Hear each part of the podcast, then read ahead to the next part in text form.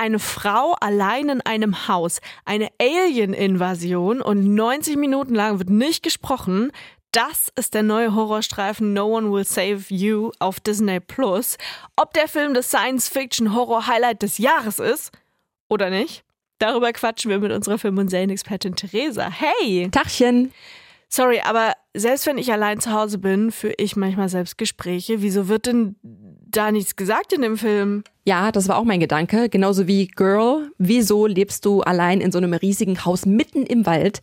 Bryn, so heißt sie, ist aber sehr zurückhaltend und lebt deshalb auch so abgeschottet. Sie sagt auch nicht Hallo, sie winkt nur. Grund dafür ist ein tragischer Unfall in ihrer Kindheit. Das erfährt man dann später.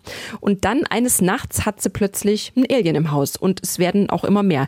Und dann beginnt ein ständiges Verstecken, Kämpfen, Abhauen, 90 Minuten lang und sie sagt darin tatsächlich nur einen einzigen Satz. Ansonsten gibt es nur Schreien, Stöhnen, Keuchen und die Geräusche der Aliens.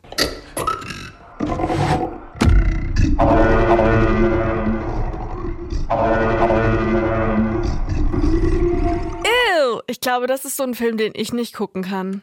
Ja, so schlimm ist es nicht. Ihr wisst ja, dass ich ein übelster Schisser bin, was Horrorfilme betrifft. Ja. So dolle gruselig fand ich den Film aber nicht. Und manchmal fand ich die Aliens auch sogar ein bisschen lustig.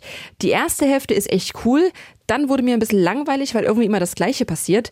Der Film dreht dann aber nochmal auf und das Ende ist nicht ganz eindeutig. Das kann jeder so interpretieren, wie er will. Dass da bis auf einen Satz nicht gesprochen wird, hebt den Film natürlich von den meisten Horrorstreifen ab. Man wartet immer regelrecht darauf, dass sie endlich mal was sagt. Aber ich finde die Alien-Filme A Quiet Place, wo ja auch wenig gesagt wird, oder auch Science deutlich besser. Okay, also könnte besser und gruseliger sein, aber man kann sich definitiv mal angucken. Und danke erstmal dir, Theresa. Gerne.